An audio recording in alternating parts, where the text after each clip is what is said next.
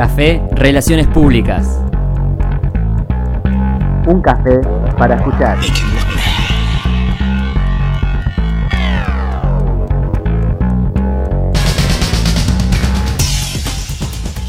Hola, ¿qué tal? ¿Cómo le va? De nuevo aquí en RRPP Radio.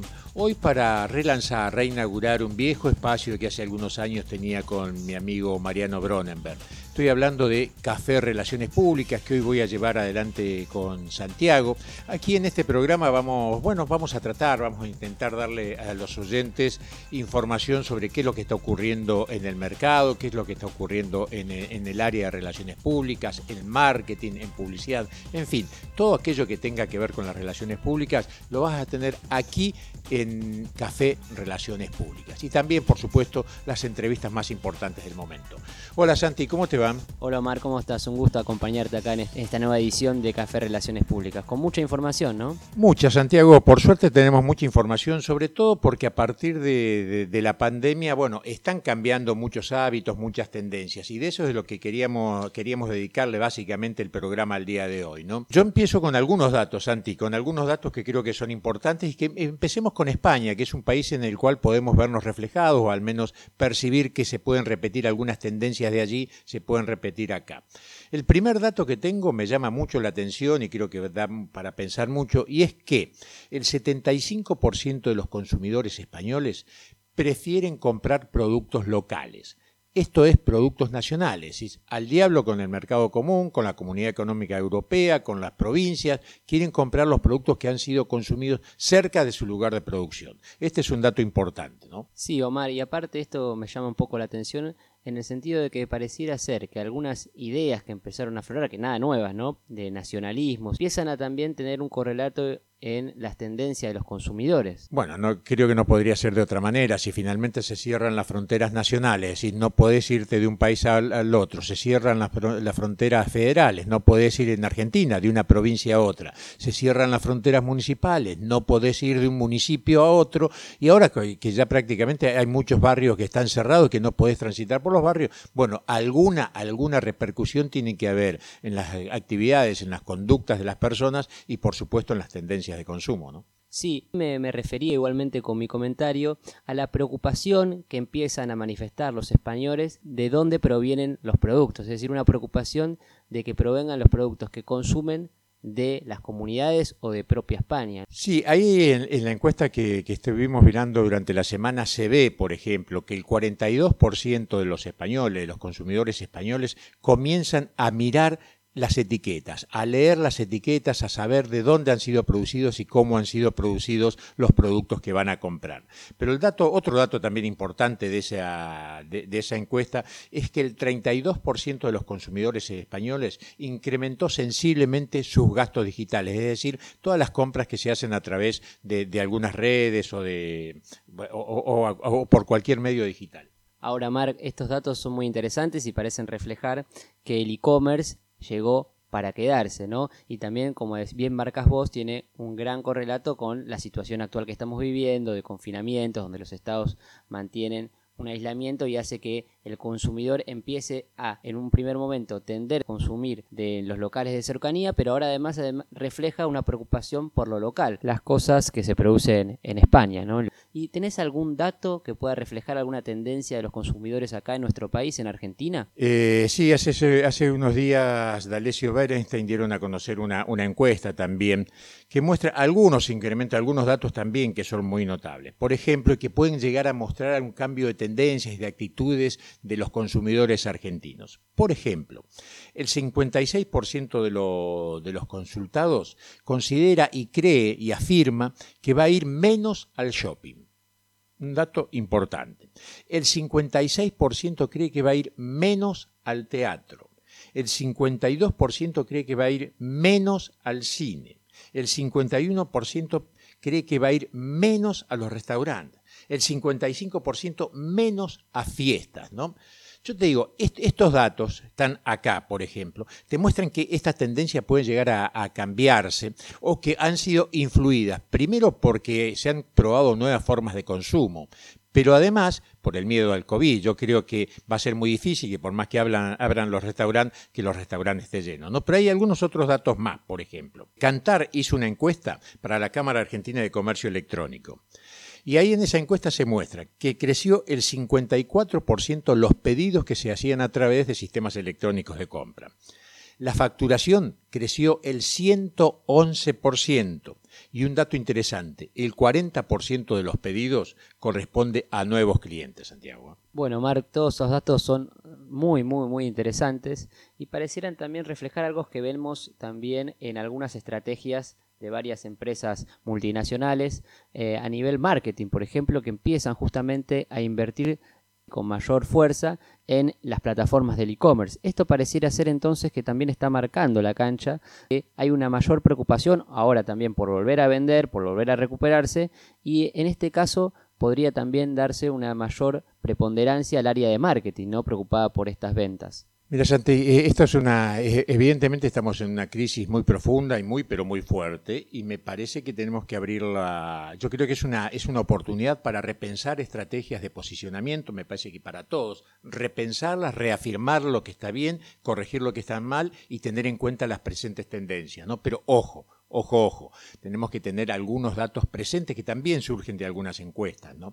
Y para todo esto, para repensar las estrategias de posicionamiento, tenemos que tener muy en claro las diferencias entre estética y ética corporativa. ¿Qué es la estética corporativa, Mara? ¿A qué te referís con eso? Mira, la estética corporativa la entiendo como toda aquella cosmética que se le agrega a una marca que por supuesto que está muy bien que, que exista, nadie lo cuestiona, es imprescindible que esto exista.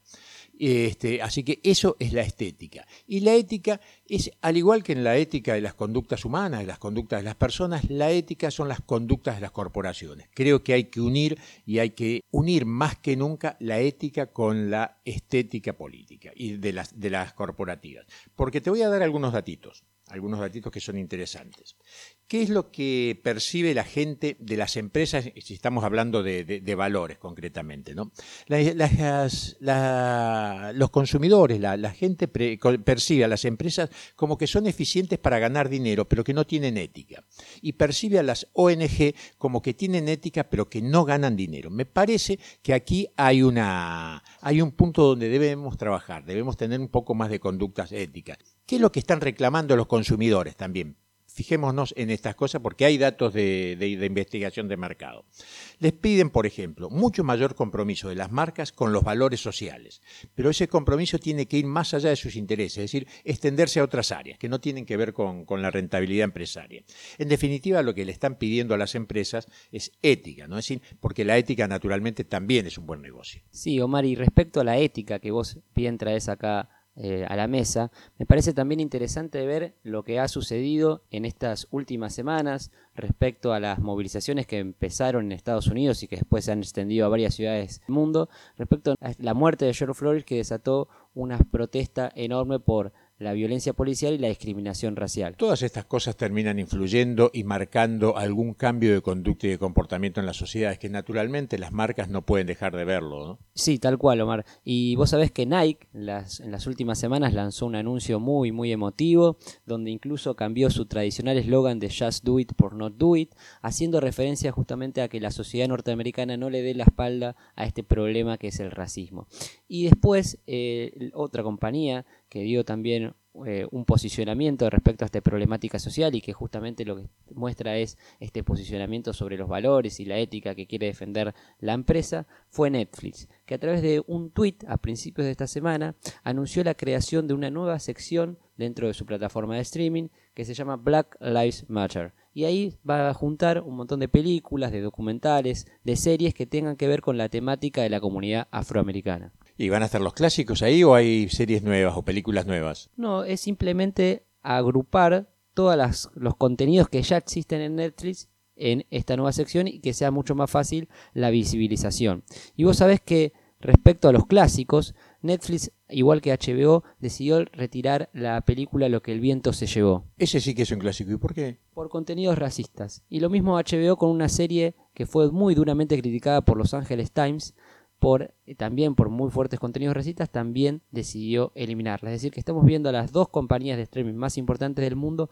posicionarse, ya sea creando una nueva sección o sacando y dando de bajas series o películas consideradas justamente en este contexto racistas. Eh, bueno, me parece que, todas estas cosas van a seguir influyendo, es decir, todos los acontecimientos van a seguir influyendo y mucho, porque ¿sabes qué me llama la atención de todo esto? Y es la velocidad con la que ocurren las cosas. Hace tres meses estábamos hablando que el marketing, las relaciones públicas iban a cambiar producto del COVID-19 y de todo lo que implicaba. Ahora tenemos un hecho, no digo ni más contundente ni menos contundente, digo, un hecho novedoso que está compartiendo la agenda del COVID, que es el racismo, que tiene manifestaciones en todo el mundo. Digo, ¿y cuál será el próximo hecho? ¿Cuándo va a ocurrir? ¿Dentro de cuánto? ¿Diez días? ¿Cinco días? Bueno, y vos sabés que también otra de las empresas que se posicionó contra el racismo fue Apple Maps. Apple Maps es como el Google Maps, pero de los dispositivos de iOS.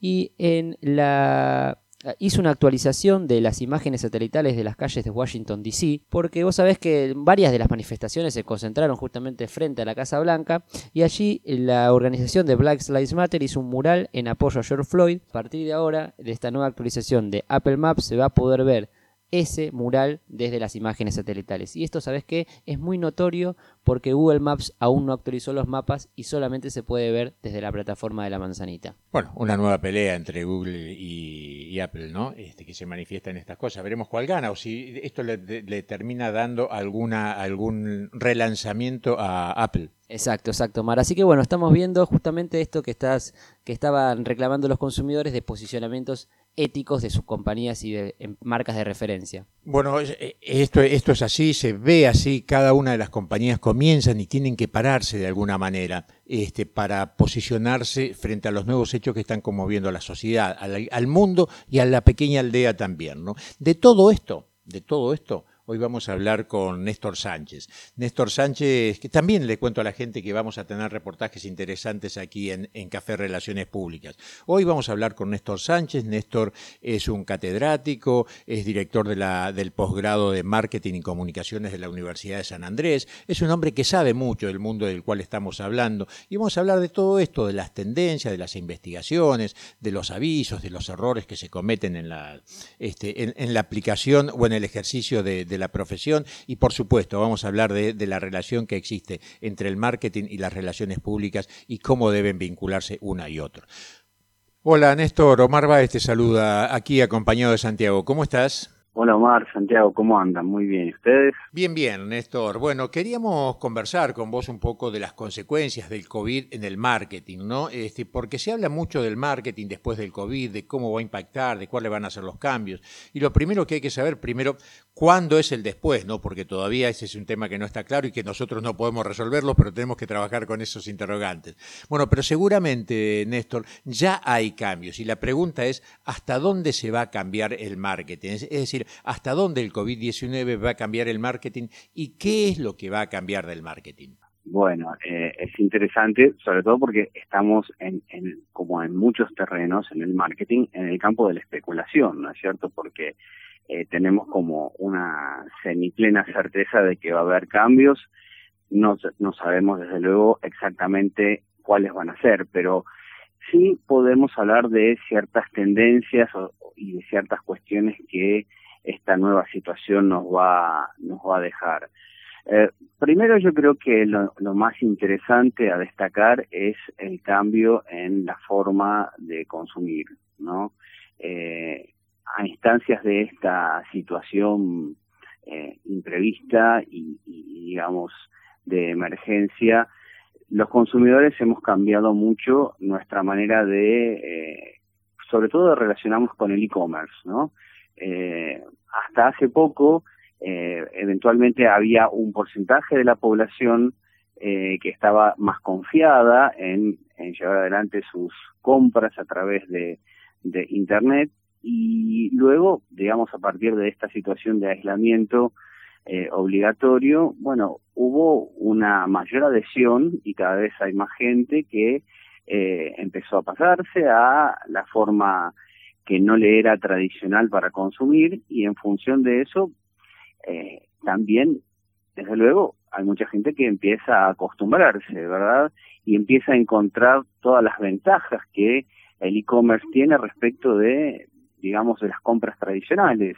El ahorro en el tiempo, la posibilidad de elegir eh, y de comparar características de productos, de precios, la comodidad de recibir los productos en su casa, eh, la facilidad de pago por medios electrónicos, ¿no? Más allá de de pronto el costo de aprendizaje que haya sido necesario llevar adelante en una situación normal, eventualmente habría habido muchos de estos consumidores que no hubieran estado dispuestos a eh, invertir una cantidad de tiempo determinada para aprender esta manera eh, alternativa hasta hasta hace poco de compra pero bueno la situación obligó a que ese cambio se llevara adelante a que la gente eh, se adentrara al mundo del e-commerce y en función de eso, digamos, las, los cambios en las tendencias de los consumidores eh, en cuanto a su forma de compra, su ocasión de compra,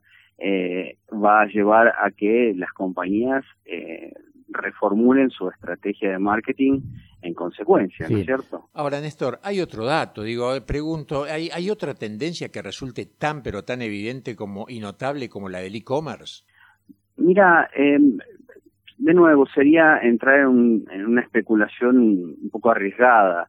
Eh, desde luego que eh, hay algo que no se nos escapa, que tiene que ver con la crisis económica que está este parate de la actividad en todo el mundo, que ahora está, sobre todo en los países que ya pasaron el pico más importante, está empezando a, volver a la actividad normal, digamos, eh, eso va a traer consecuencias, consecuencias sobre las compañías, eh, consecuencias sobre eh, justamente su salud financiera, habrá negocios que podrán recuperarse, habrá con mayor o menor dificultad, habrá algunos que no lo podrán hacer y como en toda crisis habrá oportunidades para nuevos jugadores que ingresen con ofertas que hasta ahora no estaban disponibles y que por lo tanto no sabemos cuáles serán ellas.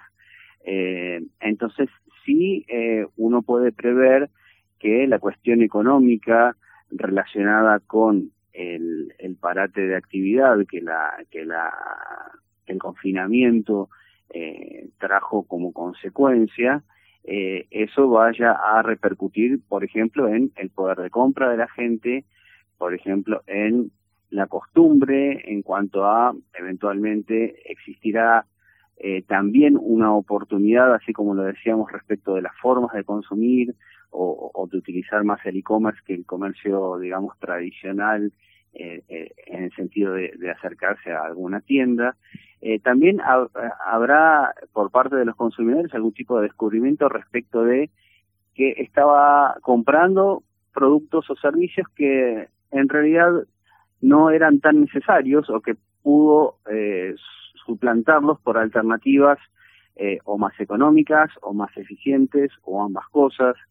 Eh, y eventualmente también durante este periodo en donde nos cambió la forma de, bueno, de, si se quiere, de valorar el espacio dentro de la casa, de valorar eh, lo que uno también dejó de hacer y por lo tanto apreciarlo y tener una perspectiva diferente. Eh, eso lo que uno puede, eh, digamos, de alguna manera imaginar es que puede haber un cambio en el mix de compras, ¿no? En cuanto a qué cosas comprará el consumidor eh, diferentes y cuál va a ser, eh, en todo caso, su, um, digamos así, su comportamiento frente a las diferentes ofertas y estímulos de productos y servicios. Entonces, eh, está el cómo en el sentido de lo que decíamos primero, en el sentido de eh, adoptar más el formato de, de, compra a través de, sitios electrónicos eh, o de sitios web, de e-commerce, eh, y habrá también cambios en el consumo, es de esperar, respecto de qué cosas podremos llegar a revalorizar y cambiar respecto de qué es más necesario y qué es menos. Hola Néstor, ¿cómo estás? Santiago te saluda. Néstor, en las últimas semanas hemos visto una explosión, ¿no? entre comillas, de anuncios publicitarios con contenido de responsabilidad social empresaria.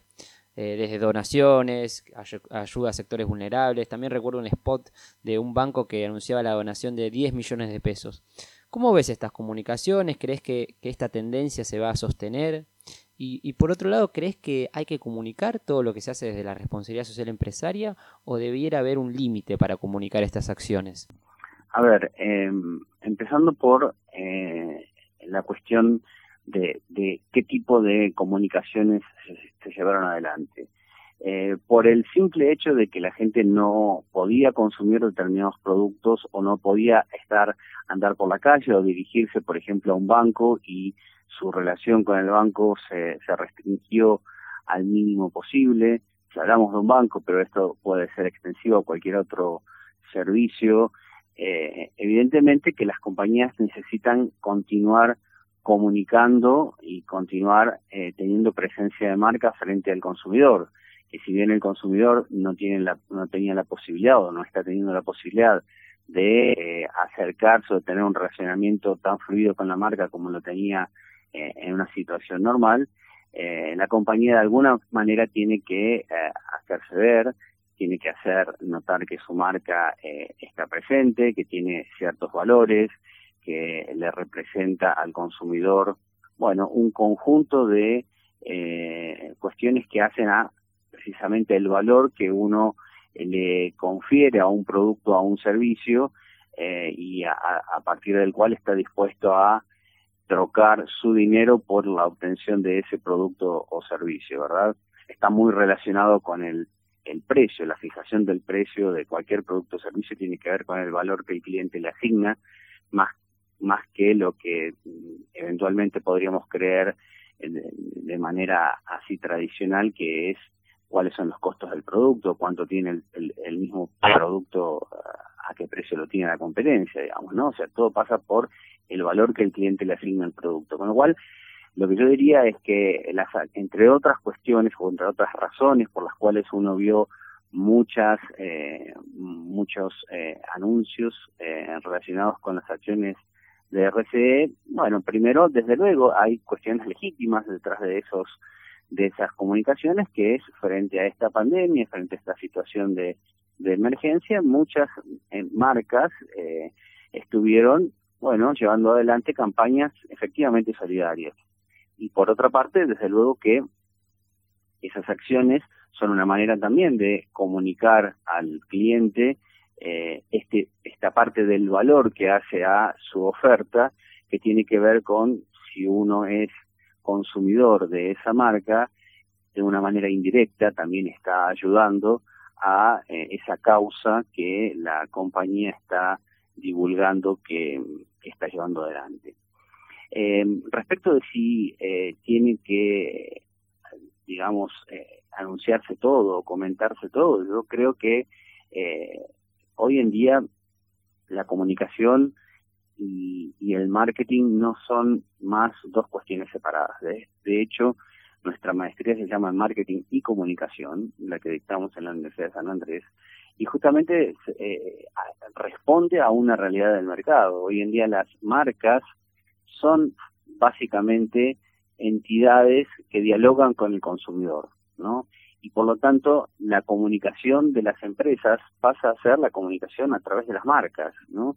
Y no hay una separación eh, real, o por lo menos no debería haberla si uno lo tiene que pensar posicionado en los zapatos del consumidor, ¿no? Que, es como debería uno pensar la comunicación eh, de la compañía y de las marcas, eh, para el consumidor no hay una compañía, sino que lo que hay son marcas, y esas son las, marcas, las marcas son las que dialogan. Por lo tanto, todas las acciones que están por detrás de lo que hace la marca eh, tienen que ver con el valor, como decíamos recién, que el cliente puede asignarle. Por lo cual, si las compañías llevan adelante acciones de RCD, las tienen que comunicar, eh, porque me parece a mí que forman parte de eh, la manera de demostrar que son ciudadanos corporativos eh, que están comportándose de una forma alineada con lo que son las expectativas de la ciudadanía para con ellos. ¿no? Ahora, Néstor, en los últimos meses hemos visto anuncios de compañías nacionales e internacionales que fueron presentados, emitidos y que luego tuvieron que ser retirados por la reacción de, los consumidores y de la gente en las redes sociales.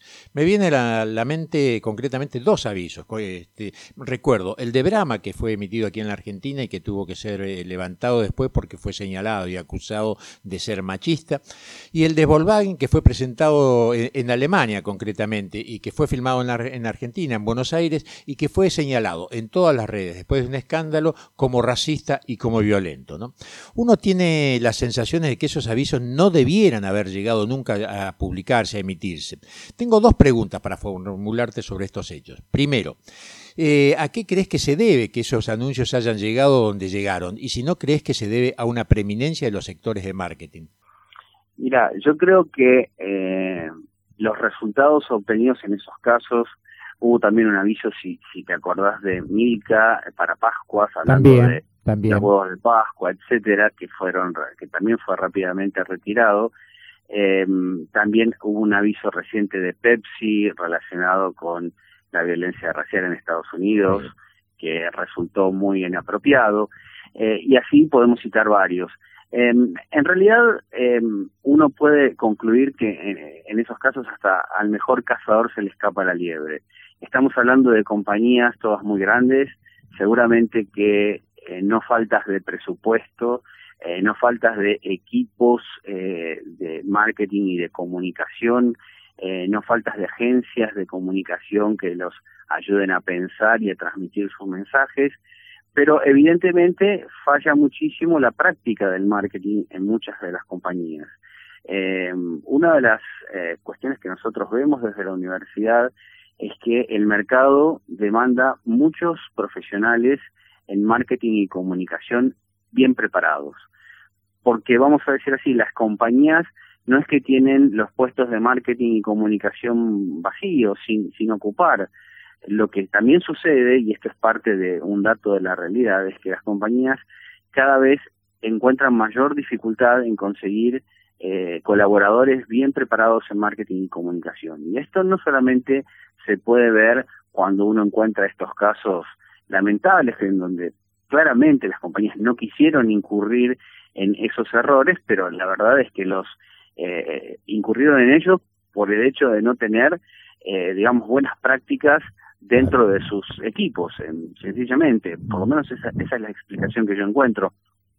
Y eh, en este sentido, hay una, hay una encuesta que todos los años eh, hace Manpower Group a nivel mundial que se llama la encuesta de escasez de talentos, que ah, quizás ustedes la conozcan. Eh, y fíjense que todos los años eh, en, el, en el ranking de el segundo tipo de eh, um, puestos más demandados y con menos eh, posibilidad de conseguir eh, llenarlos están los puestos de marketing, ¿no? Los primeros más difíciles de llenar son los oficios, ¿no? El tornero, el soldador, así, oficios muy específicos, cada vez escasean más respecto de, de la demanda. Y segundo, ahí nomás, cerca, están los puestos en marketing. Son justamente las empresas lo que dicen es que les cuesta cada vez más conseguir eh, llenar esos puestos eh, y segundo, que cuando los consiguen llenar, eh, en los perfiles que consiguen para, para cubrir esas vacantes son subóptimos. Eh, y eso es algo que también nos hacen saber en la universidad.